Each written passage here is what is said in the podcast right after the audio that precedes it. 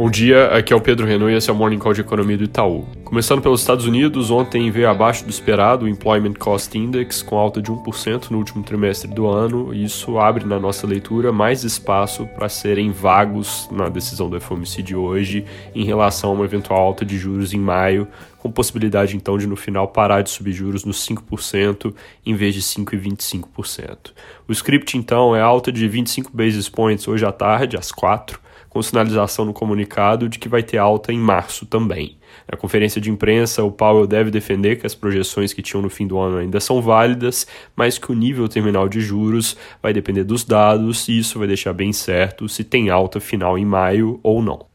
Na Europa, saiu a inflação de janeiro com um número menor que o esperado, recuando de 9,2% para 8,5% no ano contra ano, enquanto a nossa projeção era 8,7% e o consenso de mercado 8,9%. O núcleo ficou mais em linha com as expectativas, em 5,2%, relativamente estável, com serviços recuando enquanto a inflação de bens seguiu pressionada. Por questões técnicas, eles não divulgaram o número da Alemanha, então esse cálculo do todo pode ser revisto quando sair. Apesar do dado mais fraco, a inflação segue pressionada, então não muda a perspectiva de alta de 50 pontos base por parte do ECB na reunião de amanhã, nem da sinalização de mais 50 para a reunião seguinte. Na China, saiu o Caixin PMI, que tem foco mais forte em empresas um pouco menores e mais voltadas para exportação.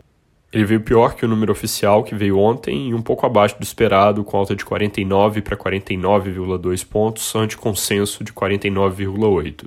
Isso reforça o que é um pouco óbvio, que a retomada está sendo puxada por demanda interna da China, com números ligados a serviços consumidos pelas famílias vindo forte também nesse indicador. Aqui no Brasil, hoje tem Copom e, como nas últimas vezes, a dúvida não é o que eles fazem com a Selic, que vai ficar parada, e sim o que falam, nesse caso especificamente, sobre os riscos de alta para a inflação vindo da política econômica e da pressão sobre expectativas que, ao longo das últimas semanas, foram impulsionadas por comentários sobre independência do BC e nível da meta de inflação.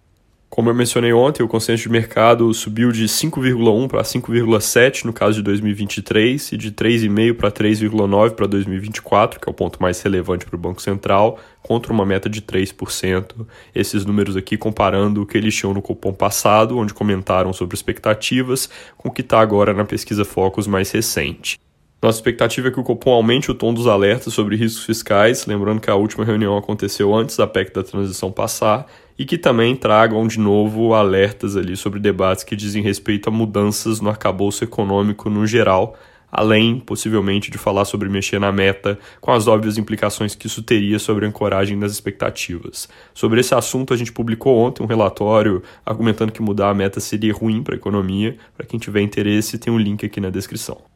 Hoje também tem a volta do Legislativo após o recesso, com a eleição dos presidentes da Câmara e do Senado, onde eu já comentei aqui que Arthur Lira já é dado como reeleito, mas com o um noticiário recente mostrando bola mais dividida no Senado, onde o Rodrigo Pacheco ainda é visto como favorito, mas o candidato de oposição Rogério Marinho parece ter ganhado terreno nos últimos dias e, mesmo perdendo, deve ter votos suficientes para exercer um papel relevante de contraponto ao governo dentro dessa casa. Nessa linha, Folha e Globo reportam que o governo se mobiliza para tentar garantir a vitória no Senado, inclusive acelerando nomeações para o executivo como forma de buscar maior apoio. A votação começa e deve terminar hoje, pelo menos a parte para o presidente, com mesa diretora talvez ficando para amanhã.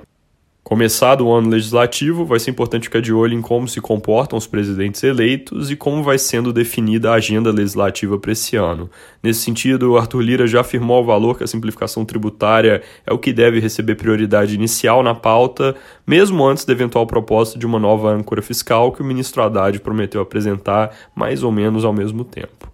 Mudando de assunto, o Mercadante e o novo diretor financeiro do BNDES, Alexandre Abreu, falaram ontem sobre um tema que chama bastante a atenção do mercado, que é a possibilidade de mudar a política de crédito do banco. Eles defenderam mudanças na TLP, que o novo presidente do banco já tinha falado em outras ocasiões que é muito volátil, mas reforçaram mais de uma vez que não pretendem voltar a políticas de crédito subsidiado e que não vão usar recursos do Tesouro para custear uma mudança. Fica a entender então que é algo mais técnico, mais pontual do que uma mudança de orientação, mas até ter uma definição mais concreta, esse é um tema que o mercado vai acompanhar de perto por causa das distorções que foram criadas no passado, que forçaram inclusive uma taxa Selic mais alta, porque uma boa parte do crédito na economia estava indexada a TJLP e não reagia ao que o Banco Central fazia.